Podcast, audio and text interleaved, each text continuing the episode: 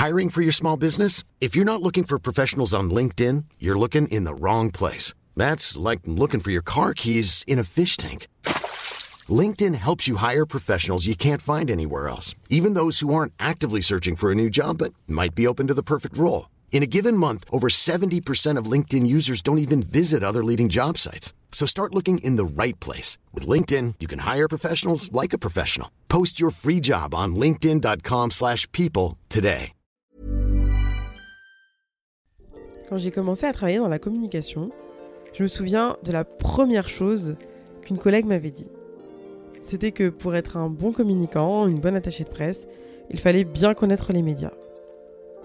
Mais après quelques années d'expérience, je me suis rendu compte que non seulement il faut bien connaître les médias, mais surtout il faut connaître leurs évolutions. Et depuis que j'ai commencé, les médias ont énormément évolué. Aujourd'hui, si je vous dis Combini, Brut, Loopsider, France TV Slash, Fresh, je suis sûr que ça vous dit quelque chose. Bah, en fait, ce sont des médias qu'on appelle des pure players. C'est-à-dire que c'est des médias qui ont été créés sur les réseaux sociaux et qui sont diffusés uniquement sur ces plateformes, c'est-à-dire sur Instagram, Facebook, Snapchat, TikTok ou encore YouTube. Et vous avez aussi sûrement remarqué que ces pure players, traitent l'information d'une manière complètement différente que les médias traditionnels comme TF1, France 2 ou M6. Mais alors, comment ces pure players révolutionnent aujourd'hui les codes du journalisme? Comment ils sont aussi devenus précurseurs sur l'info au point même d'influencer les médias traditionnels? Et surtout, en tant qu'attaché de presse, en tant que PR, comment est-ce qu'on peut les approcher? C'est ce qu'on va voir dans cet épisode. Je suis Lisa Omara et vous écoutez la capsule estivale du podcast Influence Corner. Comme je le disais dans la petite introduction, un pure player, c'est donc un média qui va diffuser de l'information uniquement sur le web et plus spécifiquement sur les réseaux sociaux. C'est-à-dire qu'il n'y a pas de version papier, pas de version télé ni radio. Ça peut être soit un média digital à 100%, comme Brut, Loopsider, mais ça peut être aussi un média traditionnel qui a décliné une version uniquement digitale, comme par exemple France TV Slash, qui est le média digital de France Télévisions, Les Éclaireurs, qui est le média digital de Canal+, ou encore Fresh, qui est le média digital de Unify, qui appartient au groupe TF1. Mais alors, pour la petite histoire, on va juste revenir sur un petit point historique euh, sur la naissance des pure players.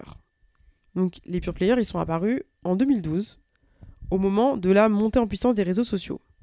Et le premier pure player qui a vu le jour, c'est Nowdis. C'est un média américain qui est né en 2012 et qui aujourd'hui revendique plus de 3 millions d'abonnés sur Instagram. Et ils ont même plusieurs versions. Ils ont Nowdis Her consacré au féminisme, Nowdis Hers qui s'intéressent vraiment à toutes les questions autour de l'environnement l'écologie. Ils ont une version sur l'entertainment et même une version politique. Ensuite, en 2014, on a le groupe Al Jazeera Media Network qui a lancé AJ+. AJ+, c'est le média digital d'Al Jazeera et il est diffusé dans quatre langues et dans plusieurs pays, donc euh, en anglais, en espagnol, en arabe et en français. Et en France, ce n'est qu'en 2016 que les pure players sont nés. Et le premier pure player français, c'est Brut. Tout le monde connaît Brut. Ça a été fondé par Guillaume Lacroix et Renaud Levanquim. Et très très rapidement, Brut a gagné en légitimité et c'est devenu un média incontournable. Aujourd'hui, Brut est diffusé dans six pays en France, aux États-Unis, en Angleterre, en Inde, au Mexique et en Espagne. Et surtout, Brut revendique plus de 20 milliards de vues dans le monde en 2020. Donc c'est colossal. Et en 4 ans, c'est vraiment devenu l'un des médias les plus influents dans le monde et en France. Ensuite, plus récemment, juste après Brut, en 2017, donc il y a 4 ans, il y a le média Loopsider qui a été créé par Johan Hufnagel. Et Loopsider, ça se décrit vraiment comme un média qui a été conçu pour les écrans et les réseaux sociaux et qui raconte, qui décrypte en images les histoires qui font l'actualité, les histoires qui nous touchent, qui nous inspirent qui nous rendent curieux et qui nous connectent aux autres. Donc il y a vraiment une notion de connexion et de proximité avec l'audience. Il y a plusieurs caractéristiques qui permettent de bien différencier les pure players des médias traditionnels Et la première caractéristique, c'est que les pure players, ce sont vraiment les médias de l'instantanéité, les médias de l'instant. C'est-à-dire qu'ils vont publier une information au moment où l'événement se passe, soit par une story, soit par un post, en opposition avec les médias traditionnels qui, eux, vont publier l'information que pendant les heures de journaux télévisés, donc à 13h ou à 20h. Et la deuxième chose qui caractérise aussi euh, les pure players, c'est le traitement médiatique et la diversité des sujets. Donc même si les très gros sujets comme l'actualité, la politique, l'économie, la culture, le sport, la santé, tout ça, ça va être traité par les deux types de médias, on voit bien qu'il y a certains sujets qui vont être vraiment uniquement traités par les pure players. Et la ligne éditoriale va être complètement différente. C'est-à-dire que les médias sur les réseaux sociaux, ils sont généralement plus engagés et plus ouverts. En plus, les journalistes qui travaillent, c'est généralement des journalistes euh, indépendants, en freelance. Donc, ils vont avoir une liberté de sujet qui va être beaucoup plus large que dans les médias traditionnels. donc, c'est pour ça qu'il y a plein de sujets qui ne sont pas traités par les médias traditionnels qui vont émerger sur les réseaux sociaux. Comme par exemple le féminisme, l'écologie, les grosses questions de société, etc. Et on le voit bien, comme par exemple avec Fresh et Period, qui sont deux pure players qui sont consacrés uniquement au féminisme et aux questions qui concernent les femmes. Et euh, ça, ça montre que euh, c'est une énorme différence avec les médias traditionnels, puisqu'aujourd'hui, on n'a pas un média traditionnel qui pourrait traiter des femmes. Ça n'existe pas. La troisième chose qui va caractériser aussi les pure players, c'est le format et notamment le format vidéo. Puisqu'aujourd'hui, la vidéo, elle est vraiment au cœur des nouvelles pratiques journalistiques.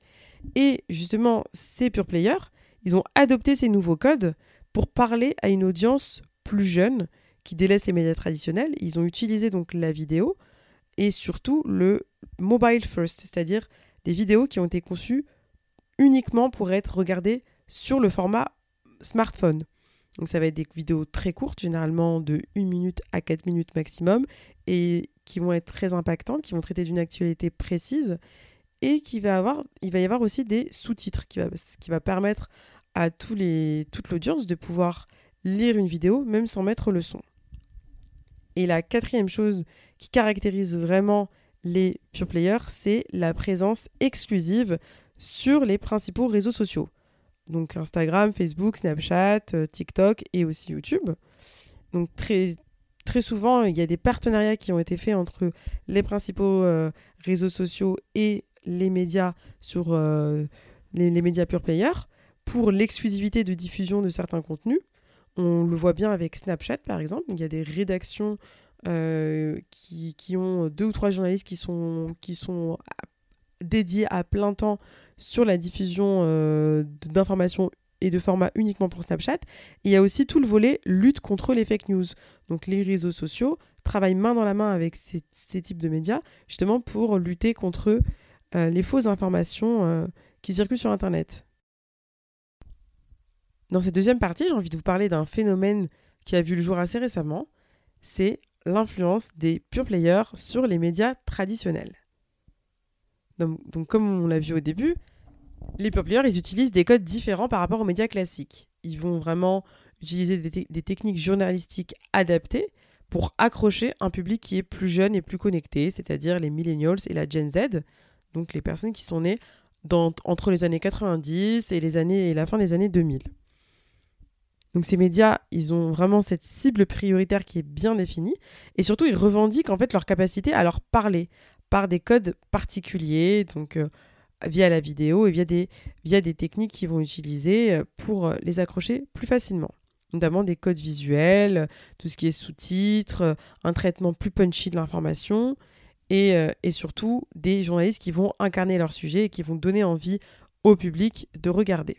Mais quand on parle d'influence des pure players sur les médias classiques, ça veut dire qu'en fait, on a remarqué depuis quelque temps qu'il y a des sujets qui émergent et qui sont traités par des journalistes sur des pure players, sur l'Upsider, sur Brut, qui vont d'abord être voilà diffusés sur ces médias-là et qui ensuite vont être repris par les médias traditionnels, puisque cet engouement qui va être créé et ce buzz qui va être créé sur les réseaux sociaux, il va commencer à intéresser les médias comme BFM TV, comme euh, TF1, France 2, France 3, M6, etc. Je vais vous donner trois petits exemples.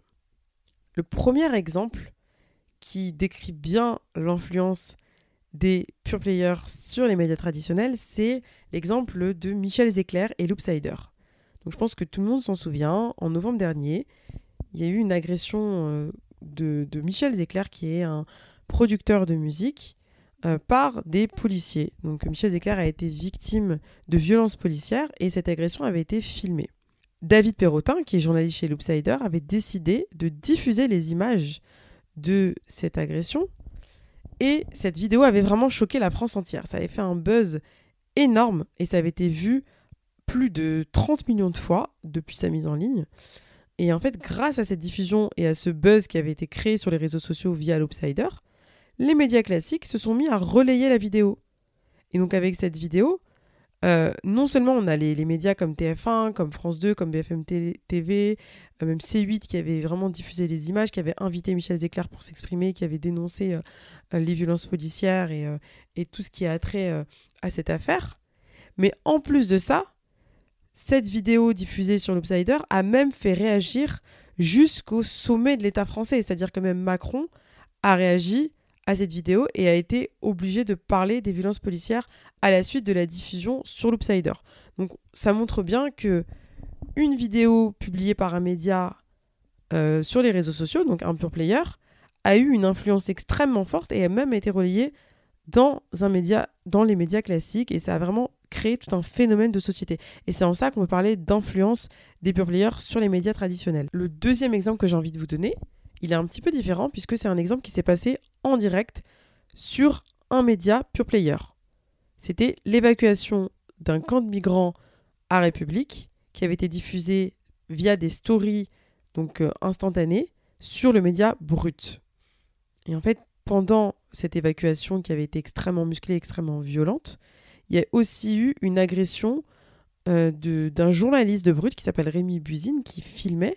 Il a été frappé par les policiers. donc en fait, toutes ces vidéos, elles ont commencé à faire le buzz. Toute cette souris a fait le buzz. Elle a ensuite été euh, publiée en sur, euh, sur IGTV, donc sur, en vidéo Instagram. Et ça a fait le buzz puisque ça a circulé, circulé, tellement circulé sur les réseaux sociaux que ça a ensuite été repris par les médias traditionnels. Ça a été repris par BFM TV, ça a été repris par CNews, LCI, TF1. Et euh, ça a soulevé des véritables questions de société sur le traitement des migrants par les policiers français et surtout aussi sur le traitement des policiers sur les journalistes. Donc, puisque comme un journaliste a été frappé, ça a fait vraiment réagir. Donc ça, c'est un exemple aussi qui est intéressant puisque c'est parti de story Instagram sur le média brut, donc comme un petit reportage qui a été fait en direct. Donc ça, c'est une, une, une, technique journalistique aussi qui n'existait pas il y a 5 ou 6 ans. Et ça s'est retrouvé jusque dans toutes les chaînes d'information continue euh, traditionnelles et même sur euh, les JT euh, de TF1, de France 2, etc. Donc on voit bien encore une fois cette influence des réseaux sociaux et surtout des médias sur les réseaux sociaux comme Brut sur les médias traditionnels. Et le troisième et dernier exemple que j'ai envie de vous donner, il mixe un peu les deux. C'est l'interview d'Emmanuel Macron en direct sur Brut. Donc on sait qu'il y a déjà eu plusieurs membres du gouvernement qui ont donné des interviews à Brut ces derniers mois, mais c'est la première fois qu'un président de la République est interviewé exclusivement et en direct sur un média pure player, donc sur Brut. Ça s'est passé le 4 décembre dernier. C'est une grande première, puisque généralement, quand un président de la République s'exprime, c'est toujours à travers des médias traditionnels, classiques, comme TF1, France 2, c'est dans des heures de très grande écoute. Là, ça a été fait en après-midi, un vendredi sur un média qui a été diffusé uniquement sur les réseaux sociaux. Et ce qui est intéressant, c'est vraiment de voir euh, les sujets qui ont été abordés. Les sujets, ça a été les violences policières, le féminisme, la lutte contre la précarité menstruelle, la laïcité, la crise sanitaire, l'écologie, les violences faites aux femmes. C'est vraiment des sujets en fait qui, qui, s'adressent uniquement à la Gen Z, aux jeunes, aux millennials et c'est des sujets qui sont très peu traités par les médias traditionnels. Donc en fait, on se rend compte que même dans la stratégie euh, de, de, l'État, la, la, stratégie présidentielle, il y a eu une volonté de, de traiter de ces sujets-là à travers des médias spécialisés, des médias sur les réseaux sociaux. Avec un œil de communicant, évidemment, on se rend bien compte, on se doute que cette interview, elle a été co-construite entre la rédaction de Brut et le service de presse du gouvernement, puisque tous les sujets qui ont été abordés, ce sont des sujets qui concernent les millennials, la Gen Z et le public et l'audience de Brut. C'est-à-dire que Macron, il savait très bien qu'en allant aborder ces sujets, il n'allait pas le faire sur des médias traditionnels. Il allait le faire uniquement sur ce type de médias. Mais c'est une grande première et ça montre bien que les pure players sur les réseaux sociaux ont une influence tellement forte que maintenant, même au plus haut sommet de l'État, les dirigeants et le président de la République, le Premier ministre, vont maintenant se servir de ce type de, médias dans leur stratégie RP, dans leur stratégie de presse, pour aller atteindre une autre cible. Donc ça montre vraiment l'influence de ces médias-là par rapport aux médias traditionnels. Et en plus, quand on regarde un peu la ligne éditoriale de ces médias, on se rend compte que c'est devenu plus que des médias maintenant, c'est vraiment devenu du brand content et on est vraiment à mi-chemin entre les PR et l'influence au niveau des sujets qui sont traités. Tout est éditorialisé, on mixe vraiment l'information et la communication. Comme on l'a vu au début, on voit bien que les pure players, ils ont plus de liberté dans le traitement des sujets et les journalistes sont plus ouverts. Donc aujourd'hui, j'ai envie de vous donner trois petits conseils en tant qu'attaché de presse pour aborder un média pure player. Comment aller les approcher? Première chose, premier petit conseil, le ciblage. Bien cibler les journalistes qui travaillent pour ces médias pure player et bien étudier leur ligne éditoriale. Quels sujets ils traitent, comment ils traitent ces sujets, quels sont les intervenants, quels sont les formats qu'ils utilisent. Généralement, par exemple, quand ils vont faire un reportage, ça va pas être un reportage classique, ça va être un reportage qui va être plus engagé. Donc bien identifier euh, les engagements du journaliste. Et euh, idem pour les interviews. Généralement, ça va être des interviews plus intimistes. Donc essayer d'aller voir euh, quels sont le type de questions qui sont posées. et ça, ça nous amène aussi au choix du sujet.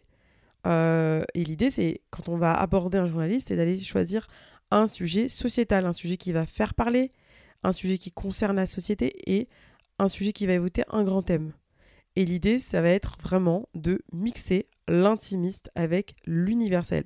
C'est-à-dire que, par exemple, le racisme en entreprise, les violences faites aux femmes, ça peut être des sujets qui mixent l'intime et l'universel, puisque on va faire en sorte, quand on va proposer ce sujet aux journalistes, de raconter un témoignage personnel, qui va concerner un de nos clients, par exemple, et on va le généraliser puisque ça va parler à d'autres personnes. Donc ça, c'est vraiment un très très bon exemple. Ensuite, le deuxième petit conseil que j'ai à donner, c'est dans la prise de contact. Aujourd'hui, quand on a envie de contacter un journaliste d'un média classique, euh, type TF1, France 2, M6, on va lui envoyer un mail ou alors on va euh, l'appeler directement. Mais euh, pour un média pure player, ce qui peut être très intéressant, c'est d'aller contacter directement les journalistes sur leurs réseaux sociaux, puisque généralement, les journalistes, ils vont euh, incarner leur sujet, donc euh, ils vont les diffuser à la fois sur le réseau social, sur la page du Pure Player, mais aussi sur leurs propres réseaux sociaux. Donc ça peut être une bonne technique, moi je l'ai testé et, je l'ai approuvé honnêtement, c'est d'aller les contacter directement sur leur réseau, sur leur compte Instagram ou sur leur compte Twitter et ils apprécient généralement cette prise de contact par rapport à un mail classique qui fait un peu plus froid. Et le troisième conseil et dernier conseil que je vais vous donner, c'est la possibilité de co-construire le sujet avec le journaliste. Généralement, quand on fait un sujet avec un média classique, on va avoir du mal à co-construire. On va proposer un sujet, on va suggérer des choses, et ensuite c'est le journaliste qui va construire avec toute la rédaction son sujet. Par contre, quand on travaille avec un pure player, comme le journaliste avec lequel on travaille est beaucoup plus libre et plus engagé, il a une marge de manœuvre beaucoup plus forte, on peut aller plus loin euh, que dans un sujet traditionnel et on peut lui proposer une trame de sujet, évidemment sans l'envahir. Euh, ça c'est très important. On peut ouvrir la discussion avec lui, on peut lui demander ce qu'il imagine, donner aussi notre point de vue. Par exemple, si c'est un reportage, on peut lui proposer plusieurs séquences. Euh, miser sur la vidéo, lui, proposer des images qui vont être parlantes, euh, qui vont impacter l'audience. Et si c'est une interview, on peut lui proposer un sujet sociétal qui fera parler dans les commentaires, qui va ouvrir sur un sujet d'actualité, sur un, sur un fait de société et qui va aussi faire avancer les choses d'une manière sociétale. Ce qu'on peut dire en conclusion, c'est que aujourd'hui, les médias sur les réseaux sociaux, les pure players, ils ont une, influence, une force de frappe qui est beaucoup plus puissante que les médias traditionnels. Et on est dans une ère vraiment où le mobile euh, prend une, le smartphone prend une place de plus en plus importante. Donc, euh, on va s'informer de plus en plus sur les réseaux sociaux et on va délaisser les médias classiques type euh, TF1, France 2 et on voit bien aussi que la télé est vraiment en déclin. Donc, continuons à nous informer sur ce type de médias, essayons de les faire vivre et ça pourra nous permettre aussi d'avoir une information différente, plus inclusive, plus ouverte et plus engagée. Dans le prochain et dernier épisode de cette capsule, on parlera des podcasts. On fera un petit focus sur ce nouveau média qui, selon moi, est un média d'influence puisque c'est un média de niche. On verra ensemble qu'est-ce qu'un podcast, quel est son intérêt, pourquoi aujourd'hui les podcasts font partie intégrante d'une stratégie de communication, que ce soit une stratégie presse RP ou même une stratégie de brand content, et euh, surtout euh, quel est l'intérêt des podcasts de marque. Je vous dis à la semaine prochaine pour le prochain épisode. Si vous voulez me contacter ou me poser des questions, retrouvez-moi sur Instagram, at pyar, p y a r du bas lab, ou sur LinkedIn, Agence Pillard. À bientôt!